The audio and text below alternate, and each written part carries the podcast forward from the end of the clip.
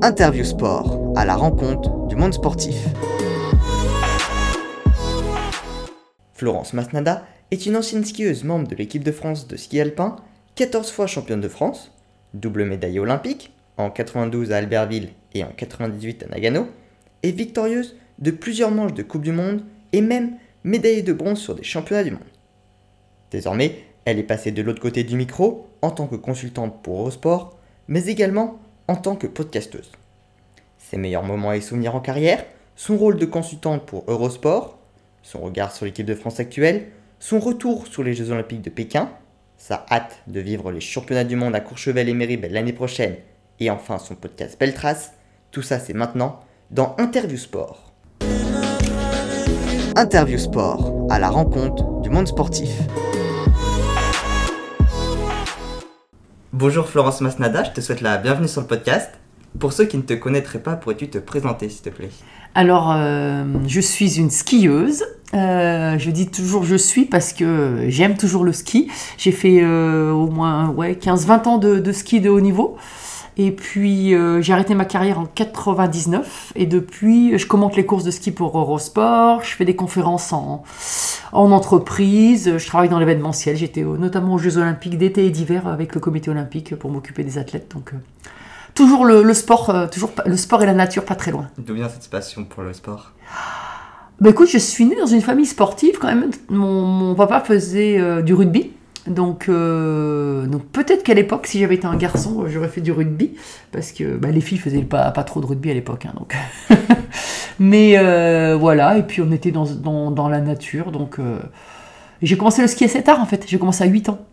Ski assez tard, c'est en même temps que mes parents. Et puis par contre, j'ai tout de suite aimé l'ambiance, le ski avec les copains, le club. Voilà, ça c'était. C'est c'est là que a commencé ma passion pour le ski. T'as pratiqué d'autres sports avant? Euh, écoute, pas forcément, mais oui, enfin, on faisait beaucoup de randonnées avec mes parents, on faisait, euh, bon, on allait, euh, je nageais beaucoup, mon père, dès que j'étais petite, sans savoir nager, il me, na- il me lançait dans la mer ou dans la piscine, et puis euh, il fallait que je me débrouille pour revenir. C'était dans quelle région en France? Alors, on habitait à Visil, à côté de. Grenoble, donc dans, dans le Dauphiné, mais voilà, ouais, non, cette région, ça va bien pour faire plein de sports, c'est c'est parfait, et après, bon, on, faisait du, on a fait du vélo, on a fait plein de sports, puis après, en fait, quand tu commences le ski, ce qui est fabuleux dans, ce- dans cette discipline, c'est que la préparation physique, en fait, qui fait presque 60 à 70% en fait, de la préparation euh, générale, en fait, on fait plein de sports. Donc euh, voilà, on fait euh, du vélo, de la marche, peut faire des sports un peu à risque, de la muscu bien évidemment, des sprints, mais rien ne nous est interdit. Donc en fait, on fait plein d'autres sports. Donc c'est ça qui est, génial, c'est que du coup, on sait pas forcément bien faire, mais on sait faire beaucoup de sports. c'est c'est souvent l'inverse. Des fois, dans d'autres sports, bah, on est interdit de pouvoir faire du ski. Oui. Et finalement, bah, là, quand on fait du ski, on peut faire, euh, faire tous les autres sports. C'est plutôt pas mal. Ouais, c'est vrai, c'est vrai. Puis même, il y a d'autres sports, je trouve. euh, Par exemple, les nageurs, je crois que tu être nageur, toi, un petit peu. Euh, c'est souvent natation et musculation, quoi. Ça sort pas de ça. Les cyclistes, c'est beaucoup essentiellement du vélo. voilà, nous, on a la chance de pouvoir faire tous les sports.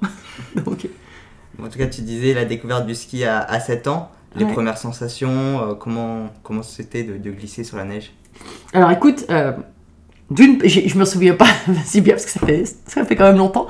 Non, ce qui était drôle, ce qui est drôle en fait, la petite anecdote, c'est que euh, au tout début, j'ai commencé le ski à Champs-Rousse, à, à Bachaboulou.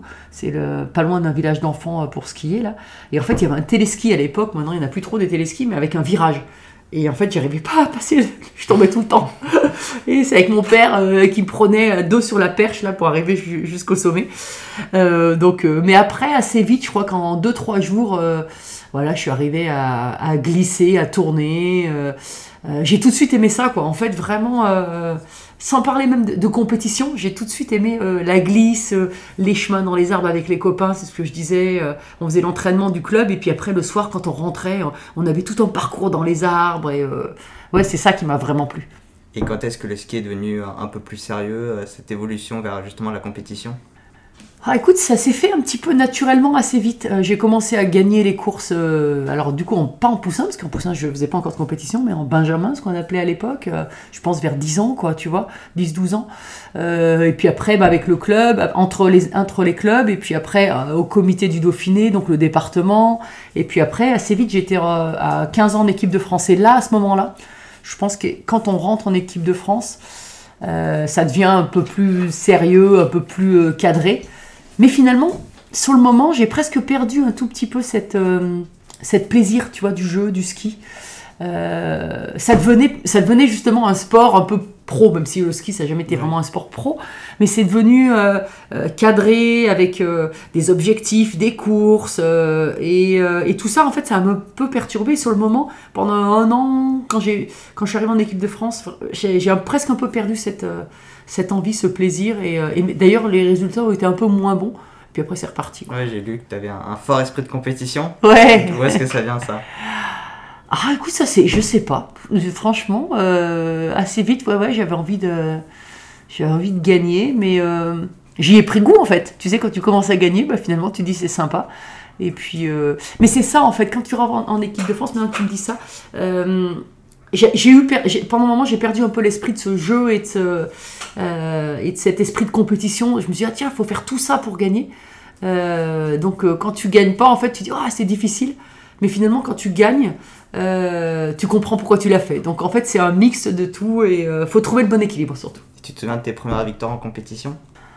Oh oui, je me rappelle au club quand je suis rentré avec mon premier, c'était en course en Benjamin, j'ai une première toute petite coupe là euh, de 10 même pas 10 cm, 4-5 cm quoi, tu vois, et j'étais toute fière, j'ai amené ça à mes parents et, et c'était c'était superbe, c'était surtout le, partage avec les, avec, avec les copains. Et quand est-ce que, que, tu intègres justement l'équipe de France de ski alpin? Oui. Ah bah, euh, écoute, j'ai intégré à 15 ans. À 15 ans À 15 ans, ouais, ouais, à 15 ans, mais j'étais presque tout de suite en Coupe du Monde. J'étais d'abord en groupe euh, junior. Euh, vous avez fait des sélections euh, et après à 15 ans j'étais ouais j'étais en, Coupe du Monde tout de suite j'ai pas fait le passage de Coupe d'Europe enfin le, le niveau en dessous et tu te souviens de tes premiers stages justement? Parce que ça va être bah, arriver en équipe de France c'est quand même bah, peut-être le, le, Graal le sommet Écoute, euh, oui, euh, oui, je me souviens. Alors, je me souviens pas de tous mes stages, mais je me souviens notamment d'un stage à, Zermatt et l'entraîneur c'était euh, Gabi Mollier. Donc Zermatt c'est en Suisse, un glacier en Suisse, c'était l'été. Et là il y avait donc c'est la dernière année je pense de, ski de Perrine Pellen qui était championne du monde. Donc moi j'étais assez tu vois impressionnée.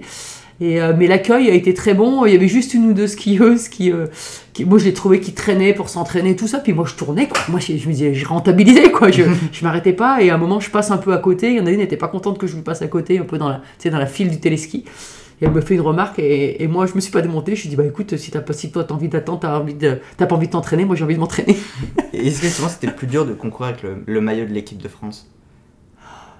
Oh non, euh, non, c'était un honneur quoi. C'est un honneur de, de, courir. Enfin, la première fois que tu reçois, tu vois, le, la tenue, euh, ton, ton premier, ta première sélection, c'est quand même un, sacré honneur. Et, euh, et puis finalement, quelque part, c'est que tu, tu, franchis les étapes, que as, tu réussis des, des, petites choses.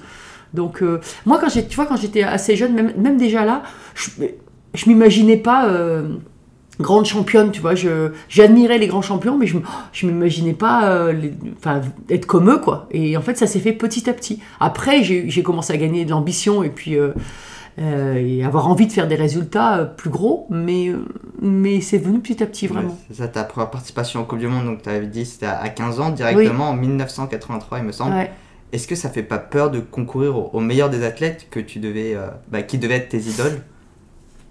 Euh, oui, enfin, ce qu'il faut, je pense, c'est ne pas être rester en tant que spectateur. C'est-à-dire euh, regarder avec des grands yeux. C'est un peu souvent le, conseil que je donne quand ceux qui vont la première fois aux Jeux Olympiques. c'est vrai que les Jeux, bon, c'est encore bien plus gros, mais pas rester spectateur et admirer et être passif, quoi. En fait, il faut rester acteur. Mais en fait, la première, la toute première Coupe du Monde, je crois que euh, j'ai pas réalisé finalement. Ça s'est bien passé. Et, euh, et donc, c'est c'est un peu, c'est un peu comme on dit la, chance du débutant, tu vois, le, euh, l'insouciance, l'insouciance de la jeunesse. Et après, en fait, c'est après que ça a été un petit peu plus difficile, où j'ai voulu reproduire, et j'ai pris conscience de tout ça, et je me suis dit, bah tiens, je suis arrivé là, bah, je vais pouvoir faire mieux. Et, là, j'ai perdu un peu cette notion de plaisir, et c'est là où c'est, ça a été plus dur le, deux ans après. Et puis, bah, du coup, je me suis blessé pas longtemps après. Comme par hasard. bon, pour revenir un peu sur ton palmarès, donc tu as été 14 fois championne de France, deux fois en descente, deux fois en super G, trois fois en slalom, une fois en slalom géant et six fois en combiné. C'était quoi ta discipline préférée? Écoute, euh, je me rappelais pas, c'est bien parce que tu as tout noté, mais alors là, tu vois, moi, je, je me rappelais pas de tout ça, je suis pas du tout dans les chiffres comme ça. Euh, en fait, pour moi, le ski, c'est tous les virages. Donc c'est les petits virages, les virages de géant, donc les virages moyens que les gens font un peu sur toutes les pistes, et la vitesse aussi. Et en fait au début, tout le monde hein, commence d'abord par le slalom et le géant, enfin c'est le virage de base. Donc moi je suis arrivé par là et petit à petit on allonge les virages et puis on, prend un peu de vitesse et si on n'a pas peur on va vers la vitesse. Les carrières en général elles évoluent comme ça, de la technique à la vitesse. Te dire qu'est-ce que j'ai préféré, en fait, ça dépendait des périodes. Mais euh, à un moment, je me prenais bien la tête en slalom et en géant et j'étais plus performante. je voulais trop bien faire, en fait. Tu sais, c'est un peu l'esprit euh, français. Et finalement, quand j'allais dans les disciplines de vitesse, je disais, oh, bah, de toute façon, oh, j'ai rien à perdre, j'ai pas trop d'objectifs et finalement, ça se passait bien.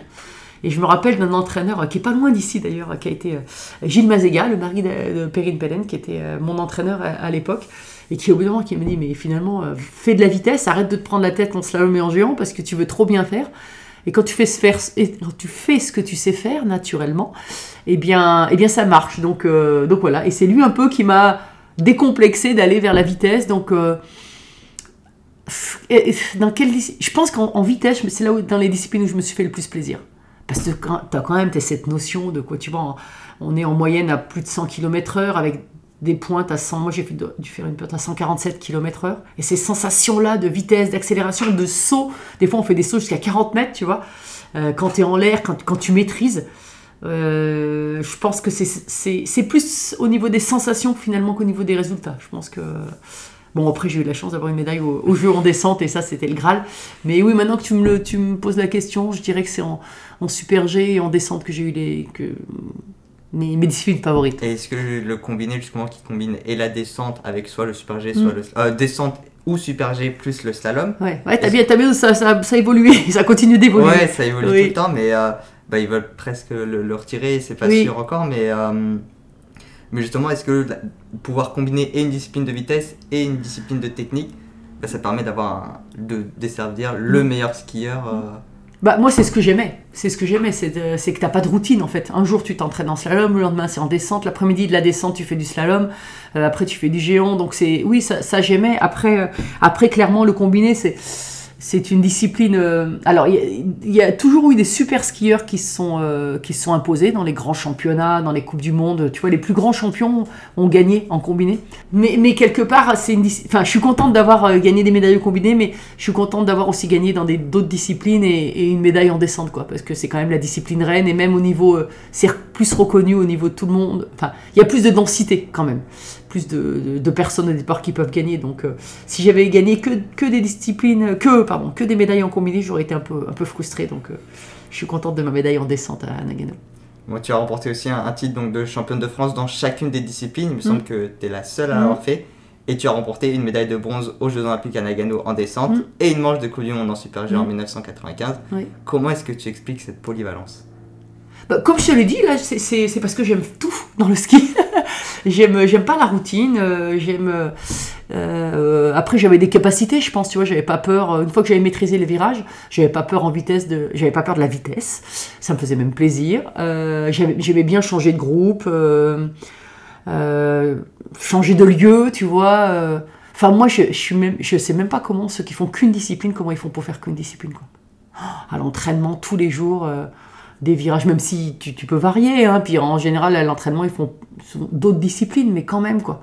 Je trouve que c'est. Euh, ouais, c'est aussi dans ma personnalité, tu vois. Euh, j'aime bien faire, euh, comme je te disais, plein de sports différents, plein de choses. voilà, moi, j'aurais jamais pu faire aussi le même métier, toujours 8h, midi, 2h, 5h, tu vois, en schématisant, toujours au même endroit. voilà, j'ai besoin de j'ai besoin de la diversité, j'ai comme j'ai besoin de rencontrer plein de gens, euh, voilà, c'est ce que j'aime. et malgré cette polyvalence, bon, ça n'a pas été suffisant pour emporter le général. Non, j'en étais loin quand même. Hein. Ouais, mais, pourquoi en fait? Parce que bah, tu réussis à performer au niveau français euh, sur toutes les disciplines, donc on mm. pourrait penser que finalement, bah, euh, c'était dans les capacités. Ouais, alors. Tu as été tes concurrentes peut-être? Ouais, alors tu vois, après, il y a un moment aussi où quand tu veux tout faire, des fois tu fais un peu tout moyennement. Et euh, mais c'est dans la vie en général aussi, hein, tu vois. Je crois que et à un moment, bah ouais, tu, je faisais euh, dans les 10, dans toutes les disciplines sur la même saison. Sauf qu'au niveau points, en fait, vaut mieux, vaut mieux faire 3-4 podiums que 10 fois dans les 10 quoi. Tu vois, ça rapporte plus de points parce qu'en fait les points en Coupe du Monde, c'est ça part de 100, ça fait 180, 60. Mais après autour de la dixième place, tu vois, c'est 30 points. Donc, Il y a trop d'écart en fait. enfin non, après c'est la prime à la, à la, victoire. Moi je trouve que c'est bien de, de, Parce que gagner, c'est quelque chose vraiment d'incroyable. quoi. Mais quelque part, ça rehausse encore, la... enfin pas par rapport à moi, mais en tout cas je trouve que, par exemple, Alexis Pinturo, qui a gagné la Coupe du Monde au général, les gens se, Je pense pas que les gens ont réalisé ce que c'était. quoi. C'est une constance sur toute l'année, quoi. Euh, toutes les disciplines et, au moins trois disciplines fortes quoi. Euh, et euh, sur les podiums presque à toutes les courses. Donc c'est phénoménal en fait. Et moi je pense que j'avais pas la capacité de ça quoi. C'est pour ça d'ailleurs je pense que je l'ai analysé au bout tu vois mm, à peu près milieu de carrière. Et après je me suis plus orienté aussi sur des grands événements parce que je me suis dit non mais moi être toute la saison au top je, vais avoir du mal à trouver aussi la motivation. Et, euh, donc, je me suis dit, bah, je vais essayer de cibler les grands événements qui étaient en février, donc les championnats du monde, les jeux. Euh, et c'est certainement pour ça que j'ai réussi sur ces grands événements et, finalement moins sur, sur la, continuité de la Coupe du Monde. Quoi. Est-ce que ça a plus d'impact de remporter euh, une médaille aux Jeux Olympiques ou faire un bon classement en, Coupe du Monde ou en championnat du monde? Bah, sportivement, c'est clair que le numéro un mondial sur toute la saison, c'est vraiment le meilleur skieur du monde. Euh, mais gagner une médaille au jeu, c'est, euh, ça a plus d'impact médiatique, euh, c'est plus regardé. Tu vois, faut la suivre, hein, la saison de Coupe du Monde. Cette année, il y a eu Michael Schiffen qui a gagné la Coupe du Monde au général. Elle fait, fait des jeux catastrophiques, elle fait zéro médaille. Bah, la plupart des gens vont, vont, vont, vont retenir ça, quoi, qu'elle n'a pas gagné de médaille au jeu, quoi, alors qu'elle a déjà gagné les jeux d'avant. Donc, mm. mais après, tu vois, les jeux, il y a quand même, par rapport au championnat du monde, hein, il y a une il y a un esprit particulier, tu vois, c'est une fois tous les quatre ans, on est tous les sports euh, d'hiver, euh, et, et l'autre côté les sports d'été, euh, tous ensemble, il y, a, il y a le village olympique, on est... Enfin voilà, on se souvient d'ailleurs souvent de, du champion olympique ou du médaille olympique, bien plus que les championnats du monde, ça a lieu tous les ans, certains, nous c'est tous les deux ans ski alpin, voilà, il y a, donc il y, en a, il y en a plus, et donc voilà, là les jeux, voilà, il y a c'est euh, ouais puis je pense qu'il y a, il y a quelque chose autour c'est un peu mythique mystique c'est inexplicable mais voilà il y a quelque chose d'incroyable donc euh, sportivement non c'est clair que gagner la coupe du monde euh, c'est c'est exceptionnel mais mais je pense que certains préféreraient avoir gagné un titre olympique ou une médaille olympique enfin la coupe du monde en général peut-être pas mais qu'une coupe du monde Moi, à ce moment-là, tu n'étais pas la, seule française à performer. Il y avait également Carole Merde. Oui. Quelle relation est-ce que tu avais avec elle? Écoute, moi je me suis toujours bien entendue avec Carole. Euh, elle était euh, un peu sauvage. Euh, bah, moi aussi d'ailleurs pour le coup. Mais ouais, non, moi j'ai toujours bien aimé. On a fait un podium ensemble d'ailleurs en géant en Norvège. après, elle a monté sa structure perso. donc elle était, elle était un peu à, part de l'équipe. Mais moi j'étais admirative parce qu'elle avait un super ski. elle était non, on se marrait bien. Euh, écoute, elle était, euh, moi j'aime bien. On, s'est un peu perdu de vue parce qu'elle est partie euh, complètement loin du ski. Elle a eu des ennuis financiers puis elle est partie loin du ski. Donc, mais non, c'est une, une, sacrée championne. C'est quand vous partagez les chambres quand vous étiez en stage en Coupe du Monde Pas trop parce que j'étais quand même un peu plus jeune qu'elle. Et au début, quand je suis arrivée, qu'elle était encore là, elle, elle était sur la vitesse et moi sur le slalom et le géant. Donc je suis venue après, en fait, un peu plus sur la, sur la vitesse quand elle, elle, avait, elle était plus là. Donc, euh, donc voilà, j'ai pas, on n'a pas partagé de chambre, mais on a partagé des bons moments, c'est sûr. Et chez les hommes, bien évidemment, il y avait euh, Luc Alphand, triple vainqueur du général de la Coupe du Monde entre 95 et 98. Est-ce que vous échangez entre vous, entre les hommes et les femmes, euh, dans le monde du ski alpin? Mais oui, oui, oui, bien sûr. Alors, en, course, on est, on est en, compétition sur, sur l'hiver, on est en début, au début d'hiver, ensemble, sur les. Enfin, plus trop maintenant, mais il y avait au début, au, début, au un début, au début au début de la Coupe du Monde, l'ouverture, et puis il y a les championnats du monde ou les Jeux, et puis les finales de Coupe du Monde. Et sinon, on se croise pas trop, mais sinon, on se croise beaucoup à l'entraînement, sur les glaciers, en hémisphère sud. Et avec Luc, alors pour la petite anecdote, euh, en fait, euh, bon, on est assez bon vivant, euh, assez facile. Et pendant des années, tu parlais de Carole Merle, et il y avait aussi Franck Picard à l'époque, et eux, ils étaient la génération un peu avant nous. Enfin, ils ont scoré au niveau bah, mieux, mieux que nous, mieux, mieux que moi en tout cas. Et, euh, et en fait, ils étaient pas très disponibles pour aller, tu sais, sur les soirées, etc. Et puis avec Luc, en fait, euh, on était souvent appelés pour euh, un peu pour remplacer quoi. et, on, et quand on, gagne le même jour, lui il gagne à Kitzbühel deux fois d'ailleurs, et moi je gagne à Garmisch, ma Coupe du Monde de Super G. Et en fait, on s'est appelé et on a dit bon bah c'est bon pour une fois, c'est mieux d'être euh, remplaçant podium que remplaçant cocktail. On s'appelait les remplaçants cocktail. Donc euh, voilà, c'était la petite anecdote, euh, mais on s'entendait bien, aussi bien aussi avec Franck et avec. mais, mais Luc, ouais, ouais Luc c'est un super gars, vraiment c'est un super champion qui a gagné la Coupe du Monde au général, qui a pas eu de médaille olympique pour le coup, mais gagné la Coupe du Monde au général. il a eu des médailles au championnat du monde, gagné Kitzbühel, c'est voilà, c'était une vraie inspiration. Euh, il, a eu, il, a, aussi galéré avec les blessures. Donc euh, voilà, c'est un, mec qui est très euh, généreux, il partage avec tout le monde, il parle avec tout le monde et c'était c'était un, sacré copain. Et c'est toujours un copain d'ailleurs, on, se voit régulièrement. Oui, si je te demande ton meilleur moment en équipe de France, qu'est-ce que tu me réponds? En équipe de France? Ou en ski de manière générale Ah, en ski. euh... En ski, franchement, c'est les, les, les, souvenirs du club des sports. Quand tu, quand tu commences le ski, je te disais, tu, tu, tu pars le matin à 6h du matin, tous ensemble, tu chantes dans le bus, et puis après tu reviens avec tes coupes et tu rechantes dans le bus, et tu manges, enfin voilà, tous ces, déplacements-là, pas très loin, mais voilà, ça crée des, amitiés incroyables. Après, il y, a les, il y a les Jeux Olympiques, bien évidemment, ça c'est euh, gravé, mais non, moi, ce que j'ai envie de dire, c'est que j'ai été, été une privilégiée, quoi. J'ai vécu de ma passion pendant pendant des années. J'ai voyagé. Euh, alors oui, il y a eu des moments difficiles, mais moi je parle jamais de sacrifice quoi. J'ai rien sacrifié quoi. J'ai euh, voilà. en ce moment je galère un peu maintenant avec mes genoux. J'ai eu beaucoup d'opérations, mais honnêtement euh, ouais non c'est et j'adore toujours le ski donc donc c'est que je suis pas je suis pas blasé. tu parles des moments difficiles, au contraire ton, ton pire souvenir? Ah mon pire souvenir c'est les blessures Ouais, les blessures, non, c'est sûr. Ah, ouais, les blessures, ou alors. Euh, oui, les blessures, c'est sûr. Ça, c'est sûr que ça te, ça te frustre parce que tu peux plus t'exprimer, quoi. Et puis, euh, euh, quand tu es en forme, tu, quand je me suis luxé l'ange, par exemple, en 95, bah, j'étais en pleine forme, je me qualifie pour les championnats du monde et bam, je me luxe la, la hanche, la justesse. Donc, c'était. voilà, mais après. après, c'est aussi quand même quand quand tu te rates, quoi, tu vois, quand tu euh, quand t'arrives pas à t'exprimer. C'est surtout ça, parce qu'à la rigueur que, que, tu fasses cinquième ou sixième parce qu'il y a quatre ou cinq filles qui ont été devant toi, bah, c'est qu'elles ont été meilleures, quoi, tu vois, ça, c'est, on accepte. Mais c'est juste le fait de pas réussir à t'exprimer, tu vois, pendant des années. Euh, les entraîneurs disaient oui, je réfléchissais trop, que j'étais trop, euh, un peu, j'étais bloqué un peu, mon mental me bloquait. Et puis, euh, donc ça, c'est frustrant, quoi. T'arrives en bas, tu dis, ah non, j'étais bloqué, j'ai pas réussi à m'exprimer, alors, qu'à l'entraînement, ça va bien. Et en cours, j'arrive pas à m'exprimer. C'est plus ça. Euh, donc après, bah, je suis contente d'avoir trouvé les clés, notamment sur la fin de ma carrière, en, travaillant beaucoup le mental. Euh, voilà, parce que, en fait, la différence entre un champion et un grand champion, c'est dans la tête, hein, aussi. Beaucoup. Enfin, pas aussi, beaucoup, essentiellement celui qui arrive à s'exprimer euh, le jour J et euh, voilà c'est je, je, pense que c'est la différence elle est là. Cette préparation mentale vous la travaillez déjà à l'époque?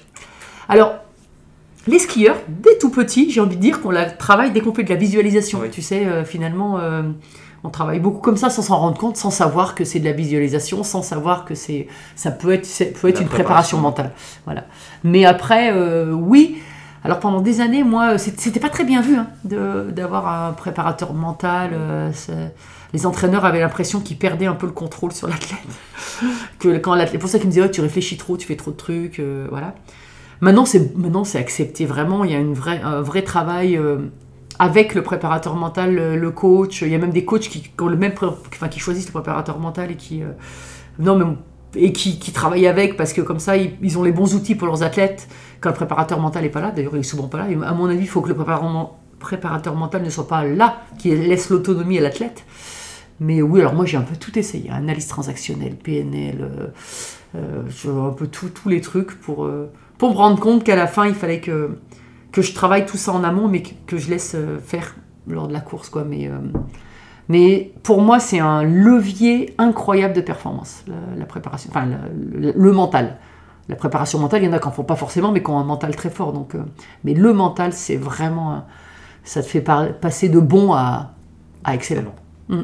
Bon, en tout cas, une carrière, c'est également prendre sa retraite. Mm. Quand et comment est-ce que tu as pris cette décision? Alors écoute, c'était. Euh, enfin, je ne vais pas dire que c'était assez simple, hein, mais. Euh, en 98, quand j'ai eu cette médaille à Nagano, j'avais déjà un peu hésité. Euh, parce que je voulais m'arrêter si possible sur des bons résultats. J'avais analysé que c'était quand même plus simple de, d'avoir des bons résultats plutôt que de, enfin, d'arrêter avec des bons résultats plutôt que le subir sur une blessure ou des mauvais résultats. Mais ça, des fois, on choisit pas. Et puis finalement, j'ai continué en 99 où euh, j'ai décidé de, de. Parce qu'il y avait les championnats du monde, j'avais toujours fait quatrième ou cinquième au championnat du monde et je me suis ah. Et puis normalement, il y avait Kitzbühel pour les filles. Bon, et puis finalement, on n'a pas fait Kitzbühel pour les filles, mais euh, voilà, j'ai eu, la chance d'avoir encore une médaille. Cette médaille en 99 où j'ai utilisé ces fameux skis courts. Et puis, euh, et puis finalement, en fait, pourquoi j'ai, enfin, comment ça s'est pris la décision, c'est qu'aussi justement avec les genoux, ma fatigue mentale aussi, tu vois, euh, parce que finalement on s'entraîne beaucoup, on prend beaucoup de risques en ski, et puis euh, en course finalement on en prend presque moins parce qu'on est, est plus protégé avec les. Et euh, c'était tout ça. Je me suis dit là, est-ce que tu veux continuer? Enfin, j'étais usée et physiquement je pouvais plus m'entraîner autant qui était nécessaire pour continuer à être performante, à essayer de gagner, à essayer de faire des podiums. J'aurais pu continuer, j'aurais fait entre 5 et 10 encore quelques fois mais 5 et 10, j'ai dû le faire 40 fois dans ma carrière. Donc, euh, enfin, c'était pour continuer, pour faire ça, c'était pas intéressant. Donc, euh, voilà, j'étais. Euh, j'ai arrêté en 99 sur une médaille, sur. Voilà, de, manière positive, j'étais contente d'arrêter, c'était ma décision. Et c'était ça qui était important. Et puis j'avais déjà, je savais derrière que je voulais continuer mes études, que j'avais fait un rythme plus ou moins lent tout au long de ma carrière, mais j'avais continué quand même. Voilà, j'avais euh, j'avais d'autres perspectives et je pensais que j'étais allé au bout et je, pense que c'était bien d'arrêter comme ça. Donc euh, voilà. Tu as notamment allé à, l'EM Lyon, l'école qui s'appelait auparavant École de commerce super de Lyon. Quelle était l'idée derrière ça? Alors en fait, j'étais à la base, au début, j'étais à Chambéry euh, au, euh, au, CESNI. J'ai été la première euh, élève au CESNI, c'est le centre pour les, pour les sportifs de haut niveau, et c'est avec beaucoup de travail à distance. Et j'ai fait la première année de Subdeco, donc à l'époque ça s'appelait Subdeco, euh, à Chambéry. Et puis après, en fait, derrière, je pouvais soit réintégrer l'école, soit passer le concours d'entrée à l'EM Lyon et, intégrer un, master pour. Ça s'appelait PGE à l'époque, je crois que c'est un peu comme ça aussi. Et, mais c'était notamment avec des gens qui travaillaient déjà et c'était en formation continue. Et puis en fait, je me suis dit, bon, attends, intégrer l'école à Chambéry avec des gens, des jeunes qui ont au moins 10 ans de moins que toi, qui n'ont pas vécu la même chose, donc on n'était pas dans la même dynamique. J'y suis allée une fois ou deux pour suivre des cours et j'ai dit, ah non, mais en fait, non, je donc euh, voilà, puis à côté surtout, euh, j'avais commencé les commentaires pour Eurosport, commencé des conférences, donc euh, avoir des cours classiques, c'était c'était pas évident pour moi, donc voilà, j'ai décidé de passer le concours d'entrée de l'EM Lyon et puis de, de, faire cette formation continue en programme aménagé. Et, c'était bien parce que j'étais avec des gens qui travaillaient déjà, qui avaient eu déjà d'autres expériences, donc c'était super enrichissant et ça me convenait bien. Bon, finalement, tu es consultante pour Eurosport pour les épreuves de ski alpin. Quel est ton rôle et en quoi est-ce que ça consiste exactement? Alors consultant, c'est celui qui apporte son côté, le, le, côté vraiment hyper sportif, technique. Alors nous, en plus en ski, c'est très technique pour le coup. Euh, donc euh, bah, l'idée, c'est pour, pour moi en tout cas le rôle de consultant, je trouve que c'est l'idée, c'est aussi de faire vivre la course de d'amener aussi des choses que les gens ne voient pas, ne savent pas, si on suit pas vraiment tout tout. Mais après, des fois, il y en a qui, qui nous envoient des messages sur Internet, ils ont plus d'infos que nous. Des fois, tu sais, maintenant avec Twitter, etc. Mais bon, tu peux pas tout dire non plus. Mais euh, voilà, l'idée, c'est de de rendre le ski compréhensible, euh, de rendre les athlètes euh, humains, de faire vivre la course, euh, c'est d'expliquer, de, partager ma passion en fait. Et donc pour ça, bah, j'ai un journaliste à côté qui est qui, qui, lui commande pas forcément que du ski, mais d'autres sports, et, et, de créer aussi une complicité pour que ce soit sympa, parce que ça reste du sport aussi, donc faut pas que ce soit trop sérieux non plus. et, et, voilà, et ça se passe bien, moi j'aime ça, et ça fait bah, depuis que j'ai arrêté ma carrière que je le fais. Donc c'est voilà, a priori ça, ça passe toujours bien, mais à un moment faut arrêter, c'est sûr. Bon, en tant que consultant, je vais te poser euh, deux, trois questions sur les résultats récents de l'équipe de France. À commencer par les Jeux Olympiques de Pékin. Oui. Déjà, comment les as-tu vécus et, quel bilan tires-tu de ces JO Niveau français ou euh... Oui, puis niveau international aussi. Euh. Bon, alors écoute, les Jeux de Pékin, euh, si on parle environnement, etc., pour moi, c'est, ça devient une aberration de continuer à faire des Jeux dans ce, avec ce type, enfin dans, ce type de d'endroit où il n'y a pas de neige. Alors la neige artificielle, la neige, la neige de culture, on en fait dans toutes les stations, hein, donc euh, sur toutes les coupes du monde. Donc là, faut pas. Euh, mais là, s'il y en a, sinon il n'y a pas vraiment de neige. On, détruit un site. Euh, enfin moi, pour moi, maintenant les jeux doivent être faits sur des endroits où, si possible, ça existe déjà, quoi. Tu vois, je verrais bien des jeux des jeux d'hiver euh, régulièrement sur, les mêmes endroits, quoi, tu vois, sur 4-5 euh, coins, et puis on tourne, et puis voilà, on reconstruit pas des choses pour reconstruire. Euh, après, bah, sans public avec le Covid, je pense que ça a été difficile pour les athlètes. Moi, j'ai commenté de Paris, donc euh, voilà, j'ai pas vécu vraiment le truc. Après, les infrastructures, sinon, étaient a priori satisfaisantes pour les athlètes. Euh, niveau sportif, eh ben, euh, j'ai trouvé que c'était des beaux jeux quand même. Euh, nous, sur les, sur les résultats en ski alpin, eh bien, au niveau français, ça a été bon chez les garçons, hein, forcément. Ouais. Avec Clément Noël, ce titre, on, on a- eu des trucs un peu incroyables. Quoi. Clément Noël, qui, enfin, ce jeune qui confirme champion olympique. euh. Johan Claret, euh, incroyable à 41 ans, médaille d'argent en descente, sa première médaille olympique. Je pense que ça sera un moment incroyable de sa carrière et il continue en plus.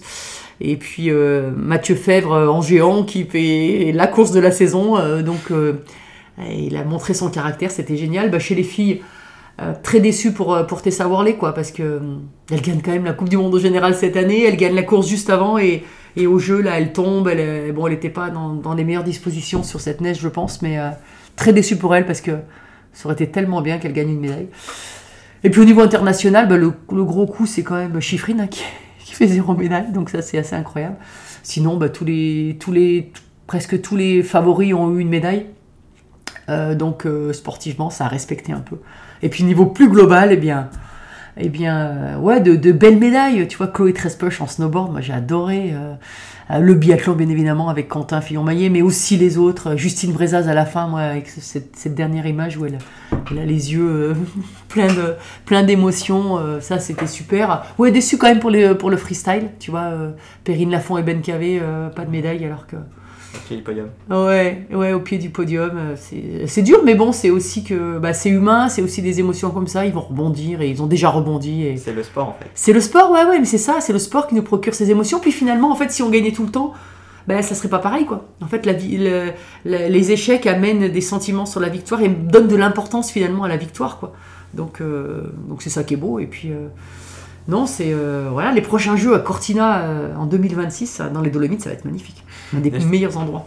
Est-ce que cette fois-ci sera sur place? Puisque là c'était par rapport au Covid que vous étiez à Paris ou d'habitude vous allez. euh, Ouais, j'aimerais bien te dire ça, mais euh, on va de moins en moins sur place. Tu vois, là, on a fait les championnats du monde, enfin, les, pardon, les coupes, la Coupe du Monde, les finales de Coupe du Monde à Paris. Pardon, ah, je À vais y à Courchevel.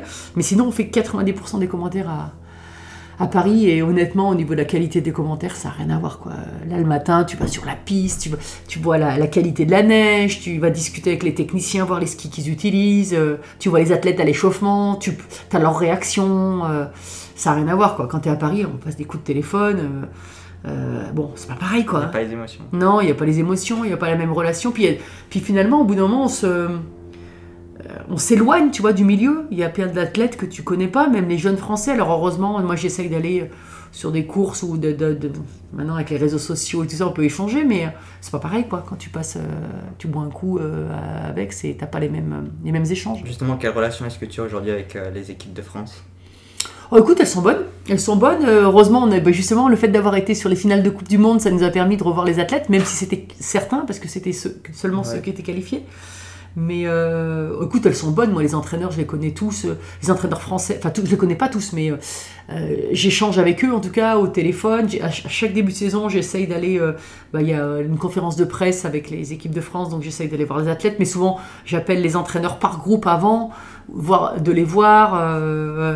ouais, on essaye de, récup- de, de, continuer à avoir ce lien qui est indissociable et. et puis bon, on partage la même passion, donc c'est assez facile, quoi. Il y a pas, voilà. Puis on est assez sympa, je pense, au niveau des commentaires. on est assez, on est assez supporters. On est un peu chauvin d'ailleurs des fois, mais mais c'est pas grave. Moi, je je trouve que quand je regarde une épreuve sportive, euh, euh, sans dénigrer l'autre, euh, il faut prendre parti, quoi, pour encourager. Je trouve que voilà, c'est donc. Et moi, je suis bien, j'aime bien les Français. Ouais, t'en as déjà un peu parlé, mais euh, l'année prochaine, donc il y a les, les mondiaux à Courchevel et Méribel. C'est pour ça que cette année, il y avait les, les finales là-bas. Est-ce que tu as hâte de vivre cet événement et, et quelle était l'ambiance sur place en, en mars dernier? Ah, écoute, oui, j'ai hâte. Ah, oui, j'ai hâte. C'est, euh, ça va être de super sites. De, ce sont de super sites de compétition. Donc, ils ont déjà été testés pour la première fois la- les, les épreuves de vitesse à Courchevel. Euh, bah, c'est, là. Enfin, moi, je trouve que c'est un- une image pour le ski incroyable. Ce sont des stations de top niveau euh, mondial. Euh, ils- ils- les conditions vont être super parce que la préparation euh, va être euh, au top. Je pense que bah justement, Johan Claret, on en parlait, il continue euh, parce qu'il y a les, Oui, les- championnats du monde. Euh, je pense que Tessa Worley, c'est un peu la même chose. Euh, voilà, on a des champions qui arrivent à, à la fin de leur carrière, donc j'espère que ça sera l'étincelle, le, le- le feu d'artifice de leur, de leur carrière, euh, ces championnats du monde. On a besoin quand même de, de médailles, hein, de toute façon, pour, pour que ce soit des, des championnats réussis. Donc c'est tout ce que je leur souhaite. Mais euh, oui, les, enfin, les, les deux sites, euh, tu peux être en bas dans l'air d'arrivée et voir euh, beaucoup plus que sur certaines compétitions où des fois tu vois euh, juste le dernier virage et puis euh, le, le skieur qui freine. Donc euh, ça va être, euh, non, ça va être super. J'attends ça avec, avec impatience et euh, début février. et j'espère qu'on sera sur place. Et que penses-tu du- d'une Olympiade hivernale en France? Surtout toi qui as vécu ceux d'Albertville en 92. Ouais. Euh, Renaud Muselier, président de la région PACA, souhaiterait euh, proposer une candidature dans les Alpes Sud pour 2034 ou 2038. Ben, à mon avis, c'est compliqué quand même. Je... Aujourd'hui, quand on connaît les exigences de l'organisation des, des Jeux Olympiques, euh, euh, voilà, c'est pas c'est pas que des pistes de ski euh, des- dans des stations qui existent. C'est il faut aussi des équipements de glace. Il faut. Alors maintenant, aujourd'hui, tu peux mutualiser. Tu pourrais utiliser la piste de bob Oui. Euh, à Sestrières, par exemple, si c'est dans les Alpes du Sud. Euh, euh, c'est un beau projet, mais honnêtement, c'est compliqué. C'est ce que je disais au début. Moi, je moi, je, suis plutôt pour des là où ça s'est déjà passé ces dernières années. Ben, on, essaie de faire un peu au même endroit parce que reconstruire pour reconstruire, couper dans la montagne. Moi, tu vois, aujourd'hui, je supporte plus qu'on dans les montagnes qu'on euh, coupe. Euh, qu'on construise, tu vois, euh, je- des, des fois ça, ça- il y, a- il y a des hôtels ou des, euh, des résidences qui sont, qui, on sait qu'elles vont tourner trois mois à peu près l'hiver, trois quatre mois l'hiver et, et un mois l'été quoi. Et on continue à grignoter la montagne. voilà, on sait qu'il y a le réchauffement climatique, qu'il va y avoir des problèmes de neige dans les Alpes du Sud là. c'est ambitieux hein, parce qu'avec les problèmes de le réchauffement là, on le voit de, de plus en plus quoi. C'est encore c'est exponentiel et voilà, il y a un moment où euh, il faut repenser différemment et peut-être qu'il faut repenser différemment les, euh, les Jeux Olympiques aussi. hein. c'est ce que c'est peut-être qu'il faut faire sur euh, sur des endroits différents. Euh, Enfin, je n'ai pas la solution, mais euh, voilà, ça serait super pour, pour la dynamique du sport en France, mais est-ce que c'est encore viable? Je suis pas sûre. Bon, en tout cas, dans ta reconversion, tu n'es pas que consultante, tu es également podcasteuse. Oui. Sur ton podcast, donc Belle Trace, tu reçois des anciens sportifs qui viennent parler de leur parcours. Comment est venue cette idée? Alors, euh, écoute, euh, alors tout à l'heure, on en parlait avant, avant de parler, mais avant de, dans, le- podcast, mais euh, les dates, je crois que j'ai dit que c'était il y a un un peu plus d'un an que j'ai commencé ce podcast, et donc c'était six mois avant, donc ça fait un an et demi. J'écoutais pas mal de podcasts et je me suis dit tiens moi avec tous les sportifs que je connais, je trouve que ce- on a beaucoup de choses à transmettre et ce ce qui n'est pas transmis, ce qui est perdu en fait. Donc si c'est juste pour le garder pour nous, ce qu'on a appris, c'est dommage. Donc euh, qu'est-ce qu'on pourrait, comment je pourrais faire pour continuer à, retransmettre moi, mais aussi avec toute la communauté de sportifs euh, de haut niveau que je connais, qui sont super sympas et je sais que allaient répondre oui. Et euh, donc voilà, je me suis dit bah tiens, je vais faire ce podcast. mais donc c'est plus avec la plupart c'est des champions plus ou moins retraités, voire très retraités. Mais euh, voilà, com- comment, euh, comment ils se préparaient, qu'est-ce qu'ils ont appris, qu'est-ce qu'ils ont à transmettre, euh, revenir sur des situations, leurs meilleurs moments. Et je trouve que, voilà, moi je, je passe des super moments dans ces podcasts. À chaque fois, j'apprends des choses sur des, des amis pour la plupart, mais il y a des choses que je savais pas. Donc c'est ça qui est génial. Et, euh, et ben, si ça peut servir, tant mieux. Et euh, en plus, comme je fais multisport, on peut piocher dans les, en fonction des sports qu'on qu'on connaît. C'est ce que je trouve Ouais, intéressant. Reçu des sportifs et acteurs de, de, de tous les sports à peu Oui. près. Martin Fourcade, Oui. Alain Bernard, Laurent Tilly, Arsène Wenger, Samir Al-Saïd, Yannick Vestaven, Émilie Le Pennec. Bon, je vais pas tous les citer. non, il y en a 50 Il y en également. a 50, mais, mais dans chaque épisode, on a l'impression que tu connais le sport de la personne par cœur. Et c'est. Ah ouais Eh ben, je suis, moi, j'adore le sport. hein. Donc, euh, je le, je prépare pas tant que ça, je, parce que je les connais. Mais, euh, mais oui, je connais, euh, je les connais, ouais, ouais, je connais les sports. Soit je les ai pratiqués, soit j'ai suivi ces champions, soit, tu sais, après quand tu les as rencontrés, tu suis encore avec plus d'intérêt, quoi. Tu, euh, mais oui, je regarde beaucoup de sport, je lis beaucoup, et oui, je m'intéresse vraiment au, au sport et aux sportifs, ouais, ça c'est sûr. Voilà, si tu me poses des questions sur la musique, ce sera un peu plus compliqué. Ouais, si tu pouvais interviewer un sportif, qui soit francophone ou international, encore en vie ou malheureusement décédé, qui serait-il? Oh, il y en a plein. Écoute, j'aimerais bien euh, Roger Federer, par exemple. Tu vois, je suis en train de lire un gros bouquin sur lui. Euh, ouais, euh, bah là, j'aimerais bien, je- mais peut-être que je vais y arriver, mais euh, Tony Parker.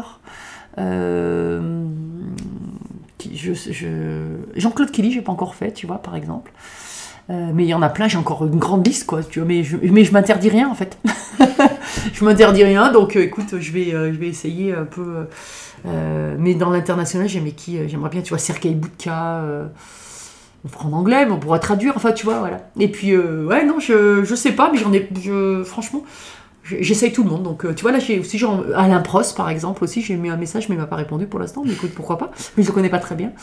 Euh, Bernardino, pourquoi pas euh, Mais ça, c'est plus ancien. Mais donc voilà, je à voir. Moi, je suis obligé de te poser une dernière question. Je rappelle, ton podcast s'appelle Belle Trace et tu as l'habitude de poser une même question pour conclure les épisodes. Qu'est-ce que c'est pour toi une belle trace ah, Écoute, je me la suis encore jamais posée, mais merci de me la poser.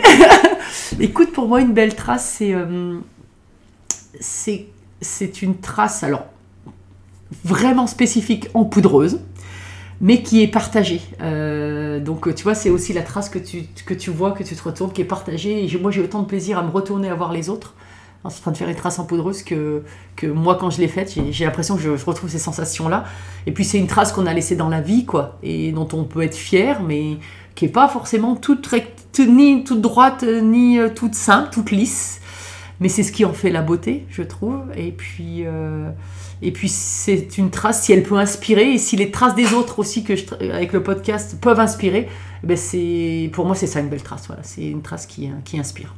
Bon, bah, très bien, je te remercie Florence Masnada de m'avoir consacré du temps pour cette interview. Moi aussi, j'ai une petite question traditionnelle dans mon podcast qui est avant de se quitter, s'il nous faut retenir qu'une seule chose de cet entretien, qu'est-ce que ce serait? Euh, ton sourire. ton sourire. Non, ta, ton écoute. Ton sourire, ton écoute. Euh, euh, j'ai pas vu passer le temps, donc ça c'est bien. Et non, après, si j'ai envie de dire quelque chose, un message, un message à faire passer, c'est c'est. Euh, ah, je vais pas y arriver. Je vais euh, profiter du temps présent, en fait. Voilà. Je pense que c'est ça. Être, être dans l'instant présent, profiter du temps présent. Je pense que ça, c'est vraiment important et, euh, et voilà, c'est ce que j'ai envie de partager. Bah, très bien. Si des personnes veulent te contacter ou te poser des questions, est-ce qu'elles peuvent le faire? Oui, sur les réseaux sociaux. Tu m'as contacté par les réseaux, toi Exactement. oui, oui, je réponds en général. bon, bah, très bien. Merci beaucoup. À bientôt. Merci. Merci à ceux qui sont arrivés jusqu'au bout de cet épisode et qui ont écouté en intégralité cet entretien avec Florence Masnada. S'il vous a plu et que vous avez appris des choses, n'hésitez pas à le partager, à me dire ce que vous en avez pensé et à mettre un commentaire si vous êtes sur Apple Podcast. C'est ce qui me permet de progresser et de me rendre visible. Je rappelle que je publie chaque soir Sport Actu, un podcast sur les activités sportives de la journée. N'hésitez pas à aussi me suivre sur Instagram, sport.kiliantangui. J'y publie des posts quotidiens sur le sport, je partage ma passion et j'entre en contact avec vous. Merci à tous et à bientôt sur Sport Podcast.